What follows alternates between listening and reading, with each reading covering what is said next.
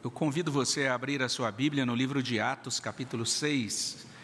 Vamos abrir nossas Bíblias em Atos 6 e vamos ler a partir do versículo 8, Atos 6, de 8 até 15.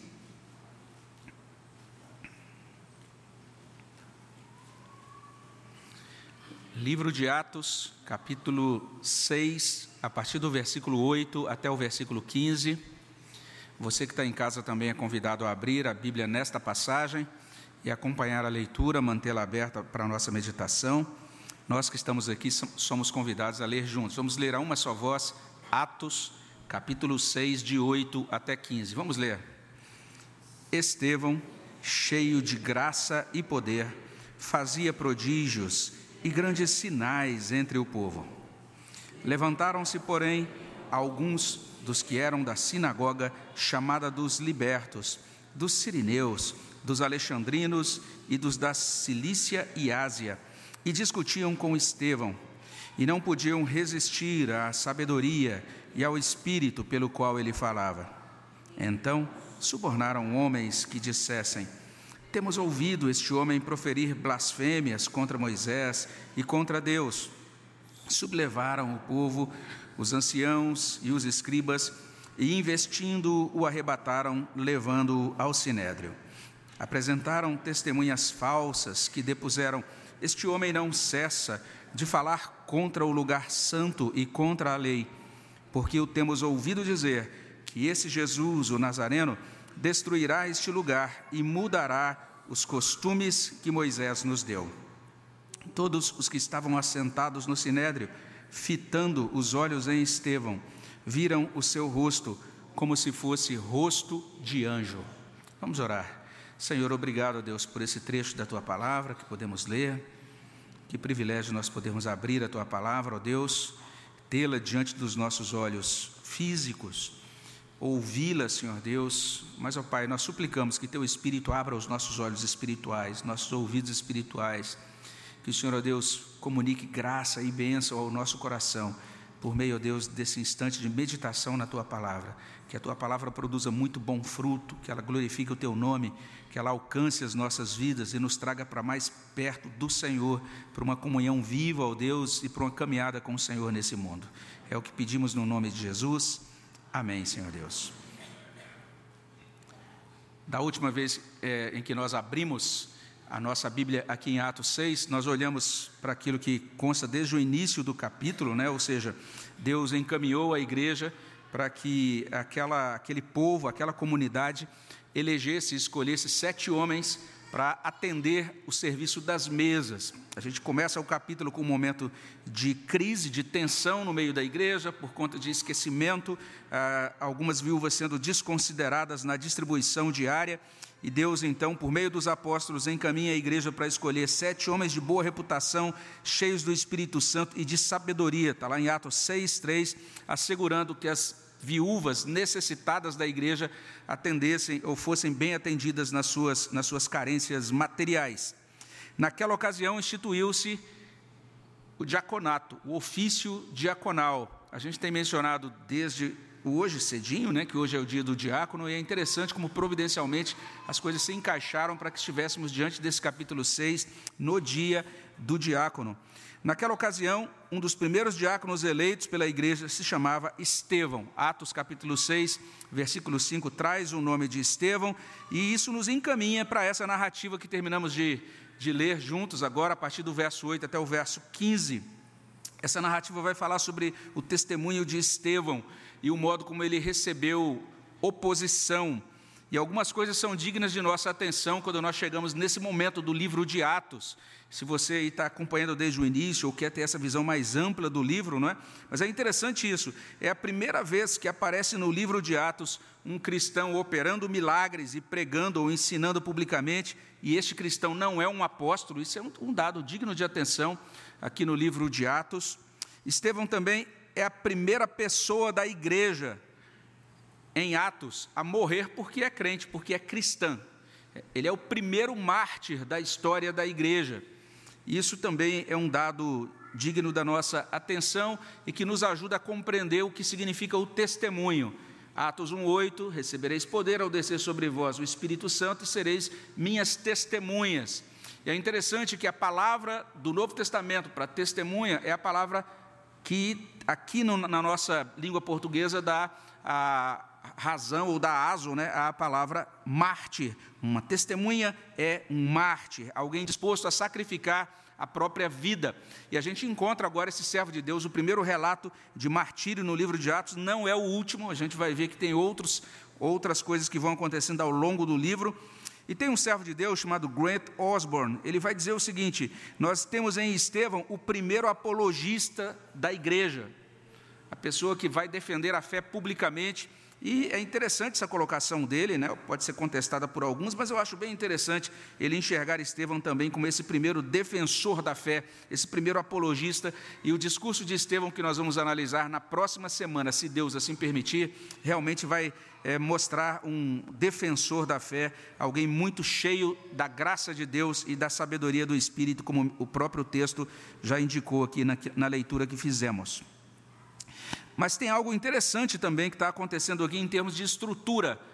Aquilo que a gente chamaria não apenas de estrutura do livro de Atos, mas é, um momento específico da história da salvação.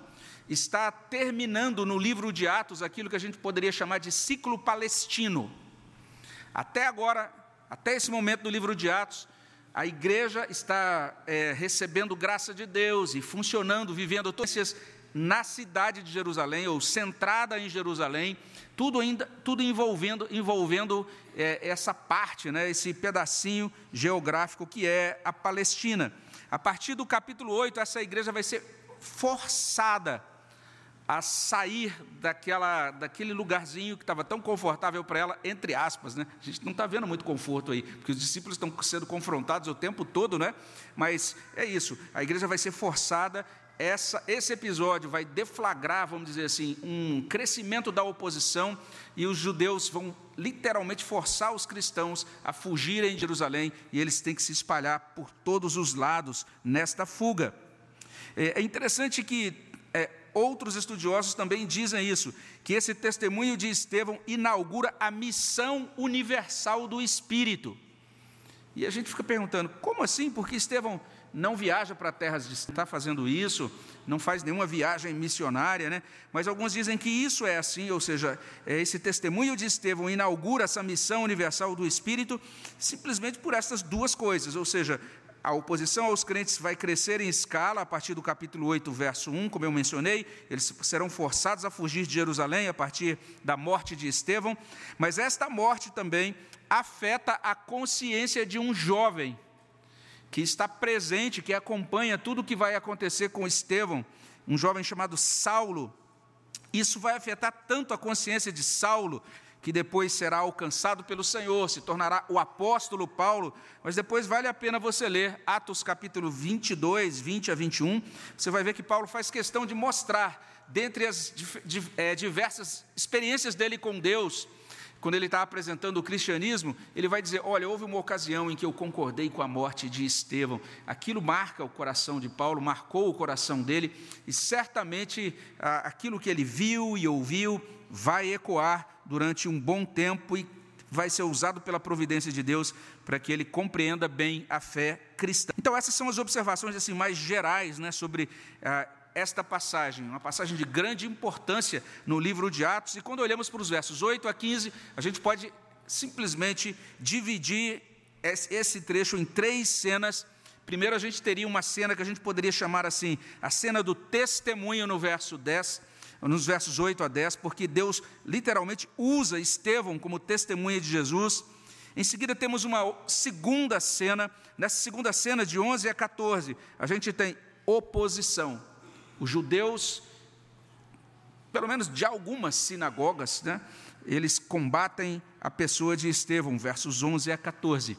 E na última cena a gente tem a confirmação divina, ou seja, Deus validando o testemunho, a pessoa e o testemunho de Estevão, no verso 15. Deus deu a Estevão uma fisionomia de um anjo, ou uma, uma, ou uma fisionomia de anjo. Então a gente pode olhar mais de perto para essa primeira cena, essa cena do testemunho. O que, que nós enxergamos aqui? Deus usando Estevão como testemunha de Jesus Cristo. Verso 8: Estevão, cheio de graça e cheio de poder, fazia prodígios e grandes sinais entre os povos. Se você tem a revista aí corrigida, lá na revista corrigida diz assim: Estevão, cheio de poder. Mas ah, realmente não é uma, uma, uma boa tradução. A melhor tradução é cheio de graça mesmo, porque a palavra lá no original é a palavra graça. Então, Estevão foi cheio de graça, foi cheio de poder, a mesma palavra que a gente encontra em Atos 1, 8. E ele realiza, então, por meio dele, Deus realiza todos esses prodígios, esses sinais, não é? E é interessante a gente compreender isso, o propósito da realização desses prodígios e sinais. Como a gente falou, é a primeira vez aqui em Atos que uma pessoa que não é apóstolo, realiza grandes prodígios e sinais diante do povo. O texto está sublinhando isso com um objetivo teológico. Interessante a gente entender bem isso, parece uma coisa assim meio abstrata, mas hoje tem alguns comentaristas, alguns intérpretes atuais de Atos, que eles olham para essa passagem e vão interpretar essa passagem de uma determinada maneira. Por exemplo, se você que está aqui, você é proveniente de uma igreja de doutrina pentecostal, né, ou neopentecostal, Talvez você já tenha ouvido lá numa igreja pentecostal, neopentecostal, a seguinte ideia. O que Atos, capítulo 8 ou capítulo 6 nos ensina é que para nós sermos testemunhas de Jesus, a gente precisa realizar sinais e prodígios. Então é mais ou menos essa a interpretação que a gente chamaria de interpretação carismática, pentecostal ou neopentecostal. Tem um teólogo da atualidade muito é, erudito chamado Craig Kinner. Ele diz: olha, esse texto está tá dizendo isso, sem esse poder, entre aspas, pentecostal de realização de sinais e maravilhas, não o evangelho crescer, alcançar lugares e corações no mundo de hoje. Só é possível você ser um evangelista frutífero se você aceitar essa doutrina pentecostal ou neopentecostal. É o argumento de Craig Kinner. Então, isso é, tem voltado com muita força e tem, se, tem sido aceito por, muita, é, por muitos cristãos, inclusive é, presbiterianos, ou que abraçam essa fé que é chamada, às vezes, apelidada, às vezes, de sensacionista, não é? Mas existe um propósito nos sinais, nos prodígios que estão sendo realizados aí. Qual é este propósito? Porque, afinal de contas, Estevão, nesse momento, ele agora realiza muitos sinais, muitos prodígios ou grandes sinais. Perceba isso. O texto está trazendo isso não para sublinhar a autoridade de Estevão em si, não é essa a finalidade dos sinais e maravilhas que ele realiza. Não é para validar, vamos dizer assim, a mensagem dele, apenas, ó, essa mensagem vem de Deus porque olha só a quantidade de milagres que eu realizo. Não é esse o objetivo. Num quadro bem mais amplo do texto, como a gente vai entender daqui a pouquinho, Deus está realizando esses sinais, esses prodígios para confirmar que Jesus é o Cristo. Esta é a finalidade. E a gente viu, às vezes, não é de uma cultura judaica ali do século I, que esperava a vinda de Cristo, a gente às vezes não entende isso muito bem, parece algo meio estranho para a gente, não é? Mas preste atenção nisso. Se você der uma olhadinha naquilo que Paulo escreve em 1 aos Coríntios 1, 22, Paulo vai dizer lá o seguinte: os judeus pedem sinais. É isso que Paulo diz aos Coríntios, 1 Coríntios 1, 22. Os judeus pedem sinais. É, mais uma vez, a gente levanta a pergunta: por quê? Veja só, Paulo fala aí em 1 Coríntios 1, tanto de judeus como gregos. Por que os judeus eram tão apegados a sinais? Paulo está falando em 1 Coríntios 1 sobre o Evangelho, a salvação. Ele está dizendo: olha só como eu prego o Evangelho, olha o que eu, como eu procedo no meu testemunho. E ele vai dar essa explicação em 1 Coríntios. E nesse ponto, repito, os judeus pedem si. Por que isso era assim?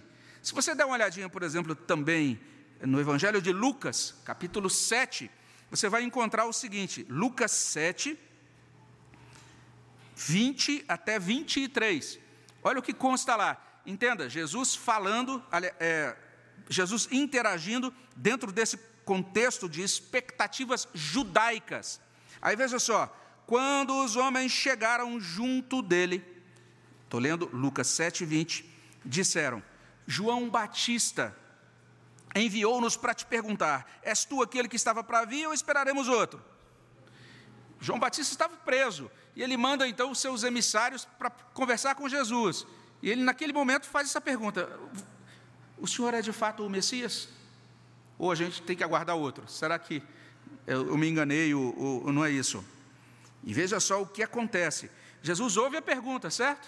Ele poderia só responder diretamente. Mas ele não faz isso. Olha o que diz Lucas, lá no verso 21.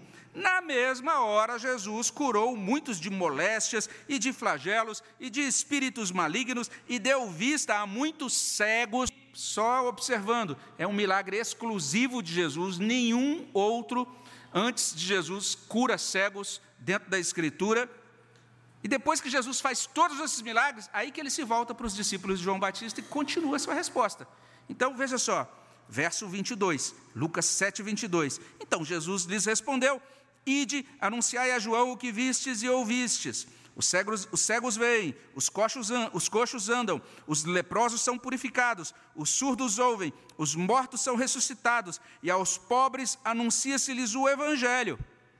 E bem-aventurado aquele que não achar em mim motivo de tropeço. Agora a gente tem que perguntar por isso. Por que, gente? João Batista lá na prisão, ele, ele vai mandar, né, podia mandar uma mensagem tipo: Jesus, estou na prisão, faça uma coisa, dê um comando aí para a grade abrir aqui, alguma coisa assim, né? Não, és tu aquele que a gente esperava, o Senhor é o Messias. Como é que Jesus responde? Olha os sinais, olha os sinais que eu realizo que, que isso significava para um judeu? O cumprimento das profecias, especialmente as profecias de Isaías. Isaías 61, de 1 a 3, falam de Deus ungindo o Messias com o Espírito e ele levando a salvação, a libertação, a alegria aos pobres, aos quebrantados. Mas especialmente Isaías 35, de 1 a 5, traz o seguinte: é uma profecia messiânica. Todo judeu conhecia essa profecia. Naquela, naquele primeiro momento em Atos, quando essas coisas estão acontecendo, os judeus, especialmente os da sinagoga, tinham na mente e no coração deles a profecia de Isaías 35, que trazia certo e a terra se alegrarão, o erro exultará, florescerá como um narciso, florescerá abundantemente, jubilará de alegria, exultará Deu-se-lhes a glória do Líbano, o esplendor do Carmelo e de Saron. Veja só, uma linguagem altamente poética, falando de um momento, um tempo de restauração, um tempo em que o deserto é transformado, as coisas são transformadas, a redenção é tocada pelo poder de Deus. Por que, que isso acontece? Olha aí, eles verão a glória do Senhor, o esplendor do nosso Deus. O que é a glória do Senhor? É o emissário do Senhor, é o Messias do Senhor. Não é sem razão que João escreve: Ele se fez carne, o Verbo se fez carne, habitou entre nós. E vimos o que? Vimos a sua glória, glória como do unigênito do Pai. Então, no, no, dia em que a glória de Deus se revelar, ou no dia em que o Messias que trará essa glória de Deus, então vão acontecer algumas coisas. Olha o verso 3, basicamente dizendo: animem-se, fortalecei as mãos frouxas, firmai, firmai os joelhos vacilantes, dizei aos desalentados de coração: sede fortes, não temais, eis o vosso Deus. A vingança vem, a retribuição de Deus, ele vem e vos salvará este que virá efetivará a salvação. Verso 5: Então se abrirão os olhos dos cegos, se desimpedirão os ouvidos dos surdos, os coxos saltarão como servos, a língua dos mudos cantará, pois águas arrebentarão no deserto, ribeiros no ermo. Toda uma linguagem poética e profética dizendo: o Messias virá. Qual será uma das evidências? O que, que confirmará que ele é o Messias? Ele vai realizar grandes sinais. Por isso, quando João pergunta a Jesus, ele só diz: está se cumprindo, está se cumprindo Isaías 35, verso 5, diz isso para João. É por isso que quando eles iam apresentar mensagem, especialmente para os judeus, os judeus, mas qual é a confirmação de que ele era o Messias mesmo? E os sinais? E os sinais? Os judeus pediam sinais, eles entendiam isso. Então nós temos agora alguém que está pregando aos judeus das sinagogas de Jerusalém. E o que acontece? Realiza então um monte de sinais e de prodígios. Não é que Atos está dizendo, para você falar de Jesus para o seu vizinho hoje, você tem que realizar muitos sinais e prodígios. Não é isso que Atos está dizendo. Atos está mostrando, Estevão foi usado por Deus naquele contexto da história da salvação, e olha o que ele realizou. Muito impressionante isso.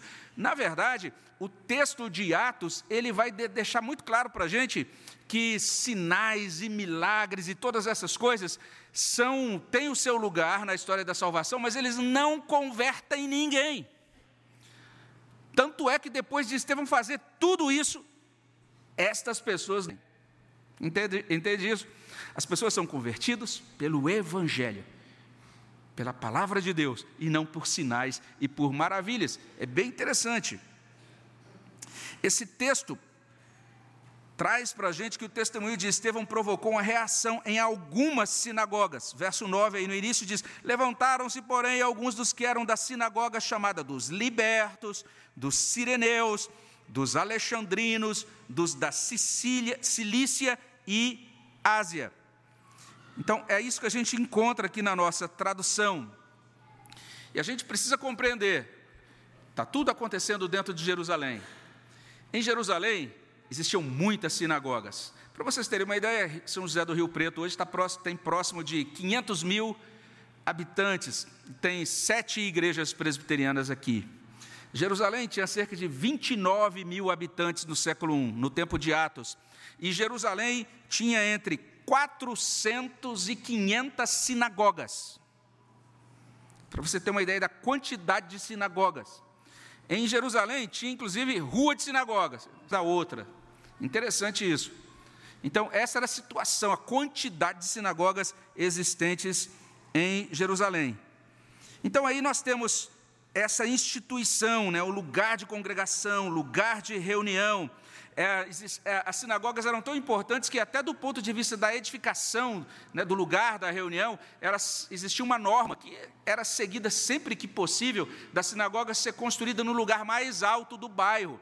Porque para um judeu era considerado um desrespeito a sua casa ser mais alta do que a sinagoga, ou ficar num lugar mais alto do que a sinagoga mostrando a proeminência desse lugar de estudo da lei, de adoração, mas resolviam todas as questões civis entre os judeus.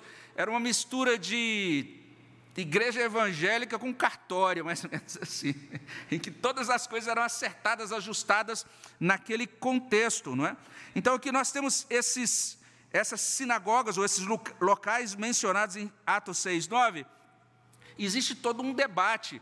Algumas pessoas dizem, olha, com base nesses títulos, a gente pode falar que eram duas sinagogas ou três sinagogas, alguns chegam até a dizer que talvez cinco sinagogas, mas na verdade, o texto grego, ele abre tanto espaço que o melhor a gente dizer aqui como Osborne. Ele diz: "Nós não temos ideia exata de quantas sinagogas eles poderiam representar, talvez uma ou duas e provavelmente com essas é, uma com essas pessoas dessas diferentes províncias romanas, enfim.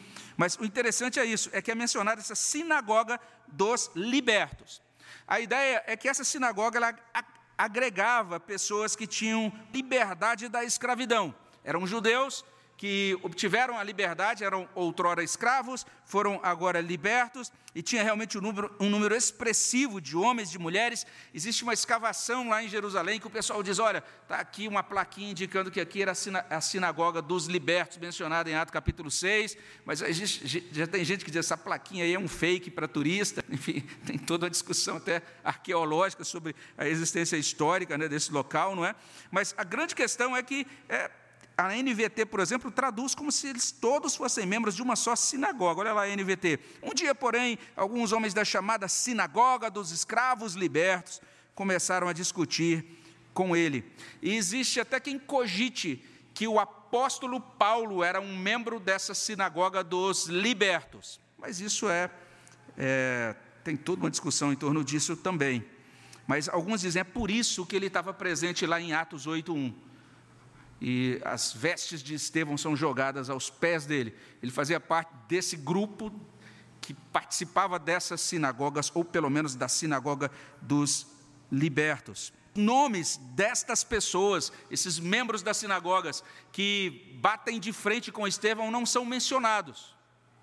Então a gente está agora diante de um momento realmente diferente aqui. E nós temos aqui Estevão testemunhando, defendendo a sua posição, mas é interessante isso, que ele está falando para pessoas que provavelmente não eram pessoas notórias, extremamente influentes da cidade de Jerusalém, senão os nomes seriam citados. Mas parece que eram pessoas que estavam querendo defender a sua visão de mundo. Eles estavam entendendo que o que Estevão estava trazendo na pregação dele, isso ameaçava algumas bases do próprio judaísmo. Eles viram na pregação de Estevão uma ameaça ao seu modo de pensar, ao seu modo de viver. Foi isso que aconteceu. E quando nós olhamos para essas figuras, a gente vai perceber que essas figuras tinham tanta convicção de que Estevão estava trazendo um grande mal que elas vão acho que elas assumem aquele raciocínio, né? é preciso um mal menor para de destruir um maior, e elas vão usar de artifícios muito. Mas o interessante é que na parte, na parte final do verso 9 nós encontramos isso, e discutiam, ou seja, disputavam com Estevão.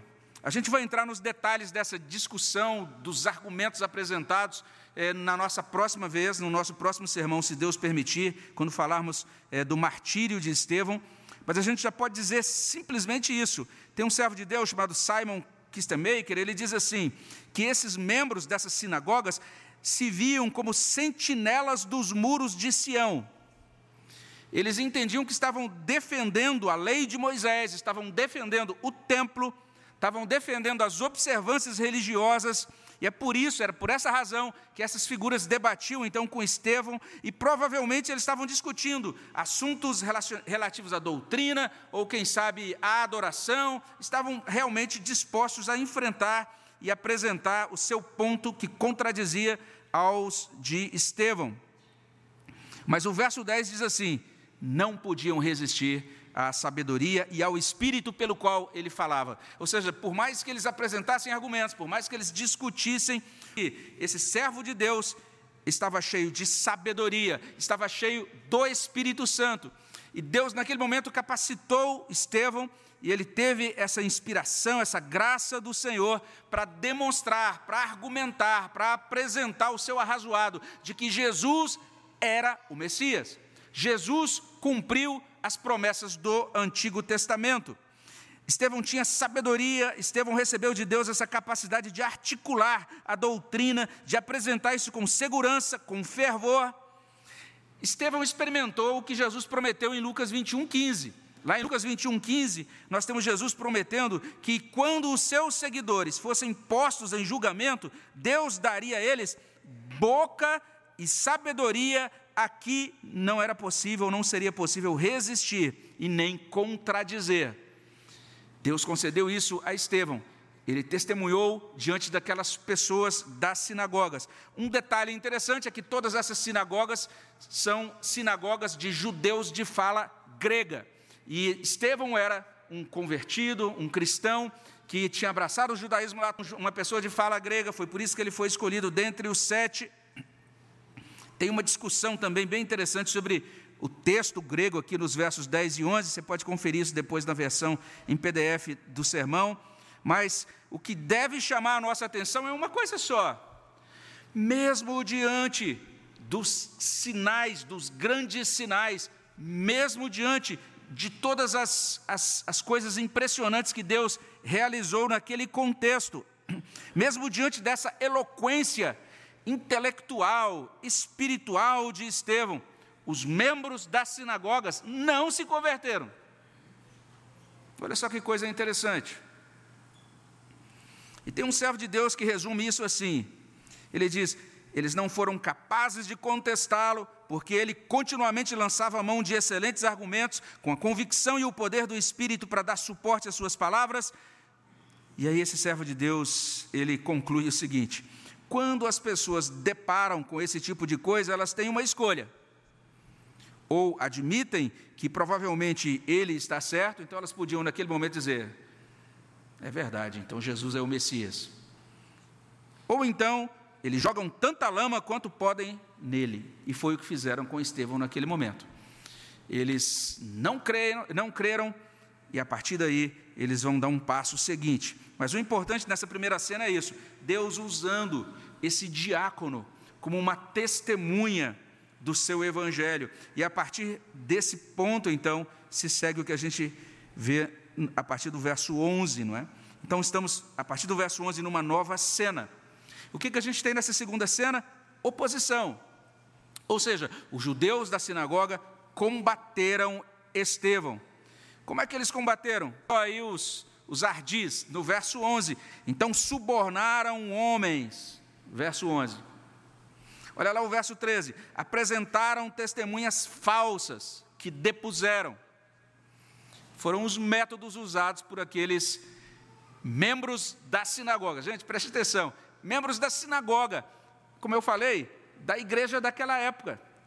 É, eles se reuniam para estudar a lei do Senhor, para aprender, por exemplo, ou discutir os dez mandamentos. Não dirás falso testemunho, né? Olha só. Eles não matarás, tudo isso estava lá sendo ensinado e discutido por eles. Eram pessoas que amavam a Deus, dentro da concepção deles, e que estudavam com os rabinos, com os mestres da lei e tudo mais, mas eles fazem uso destas coisas. Ah, na verdade, é uma pena a gente verificar ah, essas pessoas, tipo de ação. Mas veja o verso 11: subornaram homens que dissessem: Temos ouvido esse homem proferir blasfêmias contra Moisés e contra Deus. E vale a pena você prestar nesse, atenção nesse nome, Moisés. A figura de Moisés vai aparecer muito a partir de agora até o, até o capítulo 7. Contra Moisés, contra Deus. Dizer, essa pessoa está contra Moisés equivalia a dizer, essa pessoa está contra a lei de Moisés, está contra a Torá, especialmente os cinco primeiros livros é, do Antigo Testamento. Verso 12 diz: Sublevaram o povo, os anciãos e os escribas, e investindo o arrebataram, levando-o ao sinédrio. Então, a gente tem a figura desse servo de Deus, Estevão, sendo capturada e levada diante do tribunal dos judeus. Verso 13: apresentaram testemunhas falsas que depuseram: esse homem não cessa de falar contra o lugar da lei, porque o temos ouvido dizer que esse Jesus, o Nazareno, destruirá esse lugar, mudará os costumes que Moisés nos deu. E como eu disse, a gente vai olhar para esses argumentos no próximo sermão. Mas basicamente é isso.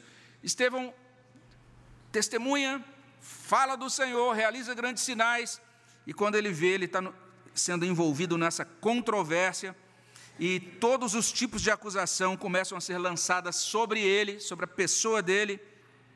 E nesses termos, então, o servo de Deus diz o seguinte: que para o judeu, especialmente para o judeu que frequentava sinagogas naquela época, existiam quatro símbolos-chave do judaísmo. Quais eram esses quatro símbolos-chave? Primeiro, o templo. Segundo, a lei, ou a Torá, né, os primeiros livros do Antigo Testamento. Também a, a chamada identidade étnica nacional.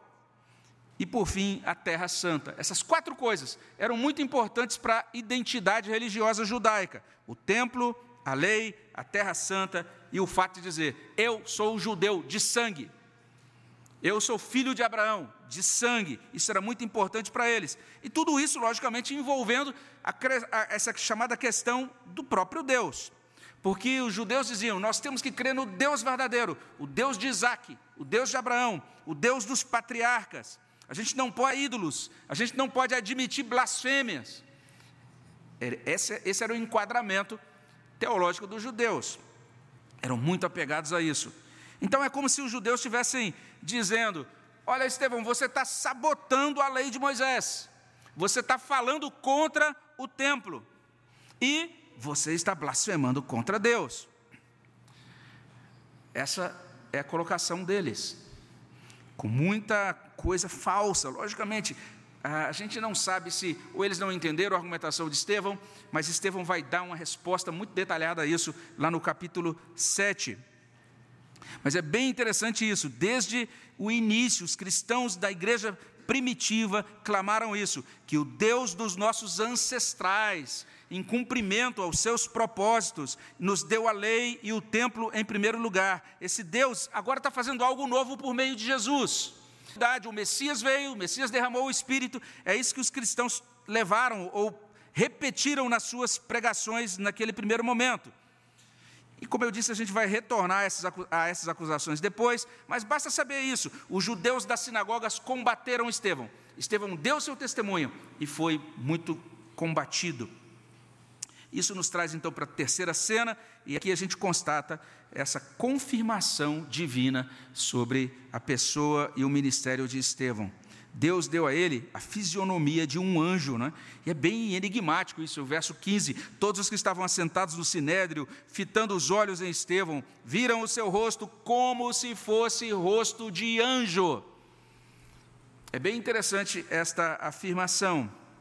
E a gente pode interpretar esse texto de duas maneiras, né? uma maneira que a gente chamaria assim de interpretação psicológica. Ou seja, a, o texto estaria falando de algo que Deus fez no coração de Estevão e que acabou então sendo demonstrado né, no seu semblante. Ah, e alguns até vão falar do olhar de Estevão, né, e por aí vai. Existem muitas eh, ideias relacionadas a isso, mas um servo de Deus chamado N.T. Wright diz assim: Estevão parecia haver mudado, todos olhavam para ele, o seu rosto parecia a face de um anjo. No entanto, não tenho ideia de como seria possível saber previamente um anjo. Também duvido que a Assembleia fosse capaz de dizer isso a você, mas o que ele pretendia nos dizer, talvez, é que havia uma espécie de luz iluminando Estevão a partir do seu interior, uma espécie de serenidade, humilde e modesta, mas ao mesmo tempo confiante e certa. E no meio de discussões, controvérsias, falsas acusações e agora de uma séria acusação formal diante da mais alta corte, Estevão se via de pé, como o templo exigiu que ficasse na sobreposição entre céus e terra, e o discurso que ele estava prestes a fazer e a morte que ele estava a ponto de sofrer eram simplesmente os estágios finais do seu próprio caminho. Sua própria jornada do testemunho do Jesus, do Jesus ressurreto e da palavra de Deus que fornecia a explicação para tudo que Jesus, é, Jesus era. Então é isso, ele estava diante dos seus acusadores e Deus concedeu a ele essa graça e ele pôde expressar essa serenidade, esse controle é, diante das pessoas, capacitado pelo Espírito de Deus. Como eu falei, é uma interpretação psicológica, porque ela tenta explicar o que você passou né, no coração de Estevão. E aí acaba sendo agradável, mas sempre corre esse risco, porque não é o, o texto não traz nenhuma afirmação é, expressa sobre isso, não é? Mas é uma leitura preciosa, ou seja, a plenitude do Espírito Santo em Estevão o consolou. Muitos mártires da igreja no século II, quando tinham que enfrentar o martírio, se lembravam dessa passagem. E aquilo servia de consolo para eles, assim como nosso irmão Estevão abriu o caminho para nós. E diante, na última hora, momento, no momento mais difícil, ele se manteve calmo, desfrutando da paz do Senhor. Então eles oravam para que Deus concedesse a eles também a capacidade de enfrentar os seus algozes.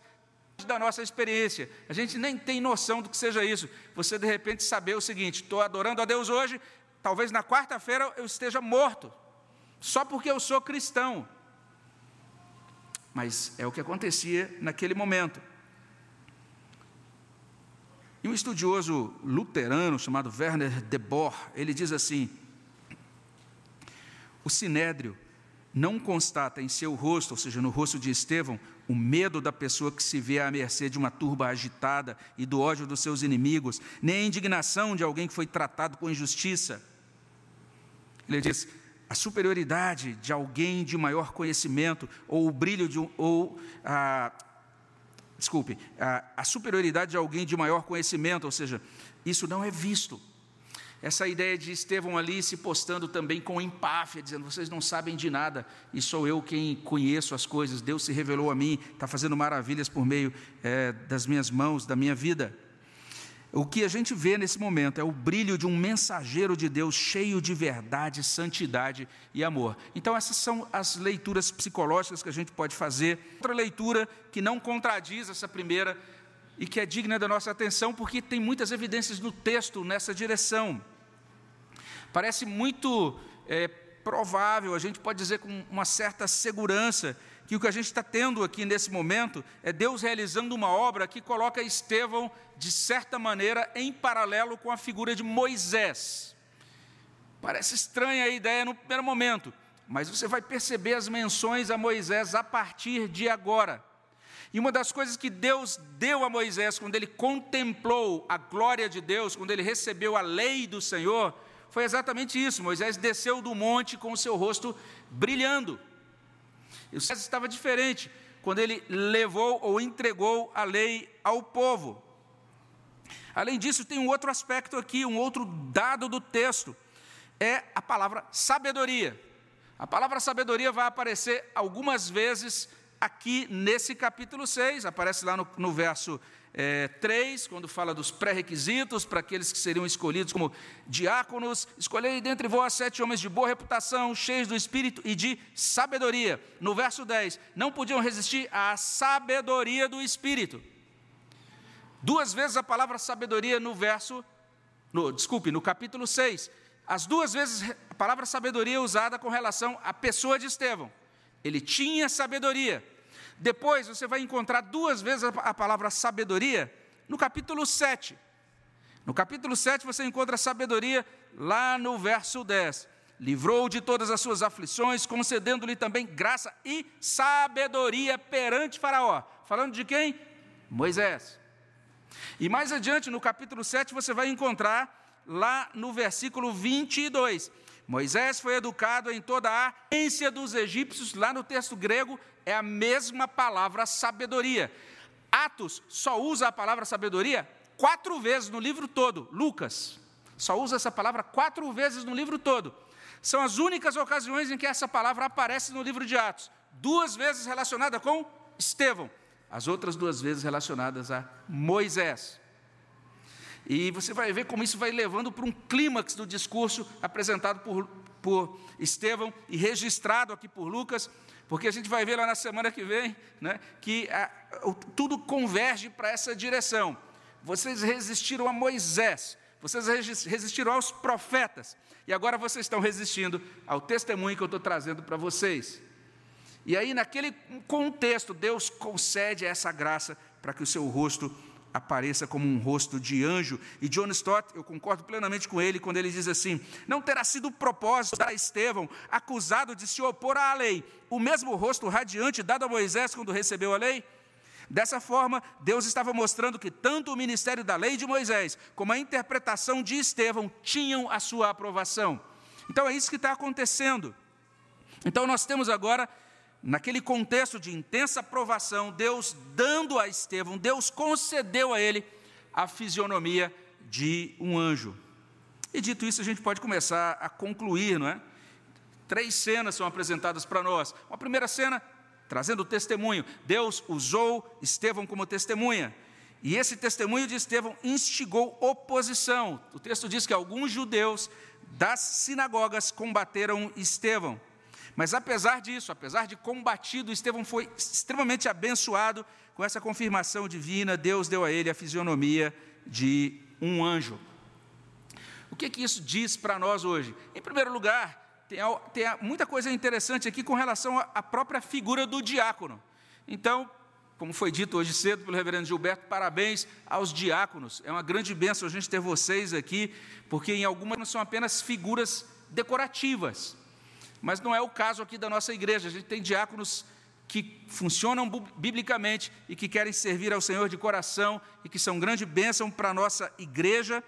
Tem uma palavra de Lutero sobre os diáconos que se aplica plenamente à nossa situação aqui. Lutero dizia o seguinte: é importantíssimo que nos principados e cidades grandes, até mesmo em cada vila, existam muitos Estevãos que assumam o serviço com seriedade, administrem os bens da igreja com justiça. Então, aquilo foi uma provisão maravilhosa para a igreja naquele momento, assim como os diáconos atuais são provisão de Deus para a vida da igreja. Um outro servo de Deus, diz, lá do século XVI, ele dizia o seguinte: na igreja primitiva, os diáconos não eram completamente excluídos do ministério da palavra. Ele diz: olha que interessante, nós diácono levando a palavra de Deus e sendo usado como evangelista naquele primeiro momento. Então a gente deseja a vocês, né, os, aos diáconos da nossa igreja, queridos diáconos, que Deus os proteja do mal, que Deus abençoe as famílias de vocês, encha as vidas de vocês de alegria no serviço do Senhor, mas também que Deus os revista com graça e poder, assim como Deus revestiu Estevão naquela ocasião e usou a vida de Estevão para ser um instrumento do testemunho dele então Estevão foi agraciado com o Senhor de maneira, de maneira muito especial. E a gente agradece a Deus por nossos diáconos, desejando que eles também possam contar com essa bênção. Sejam testemunhas cheias, cheias da graça e do poder do nosso Deus. Isso também se expande para nós. Atos está dizendo: o testemunho requer graça e poder. E nisso os nossos irmãos pentecostais estão certos. Quando eles dizem, você não pode testemunhar sem graça e poder de Deus, eles estão corretíssimos. Não significa que a gente tenha que reproduzir sinais e maravilhas é, naquela mesma profusão da experiência dos irmãos em Atos. Mas é importante nós realizarmos o ministério de testemunho a contento, sem graça e poder. Recebereis poder, e assim vocês serão minhas testemunhas. Atos está chamando a nossa atenção para isso. Os cristãos precisam da graça e do poder de Deus para falar e para que a fala deles alcance não apenas as mentes, mas também os corações. Então a gente, à luz de tudo que está havendo em Atos, tudo aquilo que a gente está aprendendo em Atos, a gente tem que começar a orar assim todo dia: Senhor, enche a minha vida com o poder do Espírito, com o teu Espírito. Me ajude a ser uma testemunha cheia do teu Espírito, para que eu possa de fato levar a tua palavra para outras pessoas isso ia acontecer, o próprio Senhor Jesus Cristo orientou seus discípulos nessa direção, lá em Lucas 11, 13, ou seja, Atos está desdobrando aquilo que foi começado a ser ensinado em Lucas. E Lucas 11, 13, ora, se vós que sois maus, sabeis dar boas dádivas aos vossos filhos, quanto mais o, o Pai Celestial dará o Espírito Santo àqueles que lhe pedirem. Você já pediu o enchimento com o Espírito Santo ao Pai Celestial nessa semana que passou? A gente precisa pedir, porque a gente precisa testemunhar, e não dá para ser testemunha de Jesus sem o poder do Espírito Santo. Uma outra coisa que a gente pode dizer à luz de Atos, ah, olhando para esse texto de Atos 6, é que o fato de termos graça e poder para testemunhar o Evangelho não significa que todos se converterão, que todos ouvirão, Alguns talvez não entenderão, outros contestarão, mas o resultado do nosso testemunho, quem será salvo, não está nas nossas mãos. Cabe a nós sermos testemunhas, entendendo que é Deus quem converte, é Deus quem opera, é Deus quem, por meio do nosso testemunho, salvará aqueles que Ele quiser salvar, Atos fala sobre isso lá em Atos 13, 48. Os gentios, ouvindo isto, regozijaram-se, glorificaram a palavra do Senhor. E olha só o final do verso 48 de Atos 13: creram todos os que haviam sido destinados à eterna. Então, quando a gente testemunha, Deus vai alcançar aqueles que foram destinados para a vida eterna por meio do nosso testemunho. Quando a gente fala então em testemunho do Evangelho, a gente está falando primeiro de um ato de obediência. Nós testemunhamos do Evangelho porque Deus quer que sejamos testemunhas. Ele nos constituiu testemunhas dele. Ele nos deu os mandatos, né? no final de cada evangelho, a chamada grande comissão, ou a comissão no final de cada um dos quatro evangelhos. Em todos os evangelhos, depois da ressurreição, Jesus incumbe os discípulos de serem suas testemunhas entendendo que à medida em que a igreja testemunha, Jesus vai edificando a sua igreja por meio desse testemunho. Essa semana vamos testemunhar. Se você, depois de tudo que tem ouvido no Evangelho, no, no Evangelho de Lucas e no livro de Atos, você não se dispôs ainda para fazer isso, quem sabe, puxa, eu sou muito tímido, nunca tive a oportunidade, de fazer isso antes. Você pode começar a fazer e deve começar a fazer. Uma irmã da igreja me ligou esses dias falando, pastor, a gente tem material, se a gente quiser usar para evangelizar na nossa igreja, nós temos muito material. Se você quiser, olha, eu quero folhetos, apenas é, aqueles pequenos recortes ali com trechos bíblicos ilustrados, a gente tem, só pegar na secretaria. Pode chegar aqui e falar, eu quero folhetos, Ana, e ela vai te dar folhetos.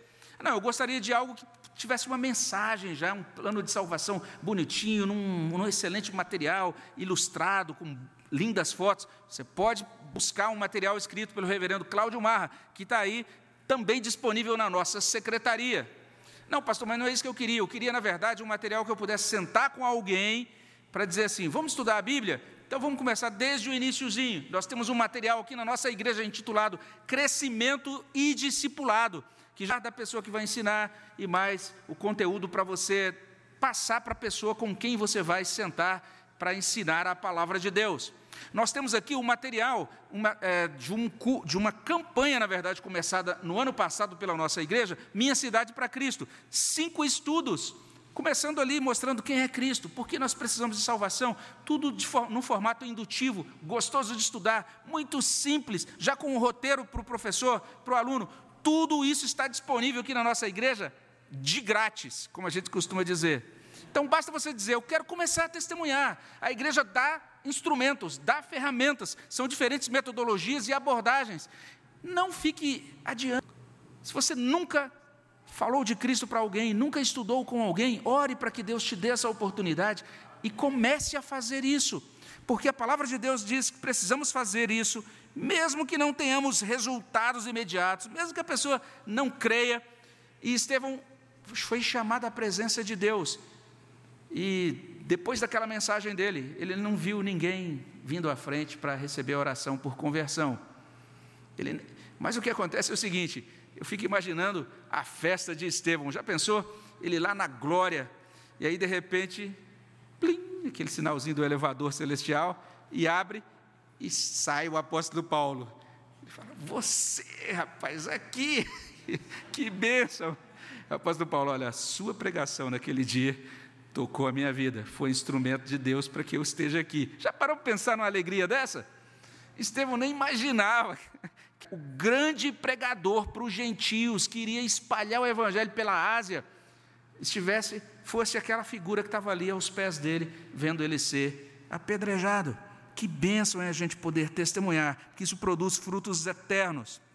Enquanto a gente vive e funciona como testemunhas de Jesus, não desanimemos não permitamos que o nosso coração seja paralisado pelo medo quando surgir a oposição. Vai haver ocasiões em que a gente vai se encontrar sozinho, quem sabe, diante de oposição. E algumas pessoas perguntam, pastor, o que a gente faz se houver oposição? Nós temos que funcionar como testemunhas, só isso. Olha para Atos, está aqui tudo certinho, todo o roteiro explicado para a gente, mostrado na prática no livro de Atos.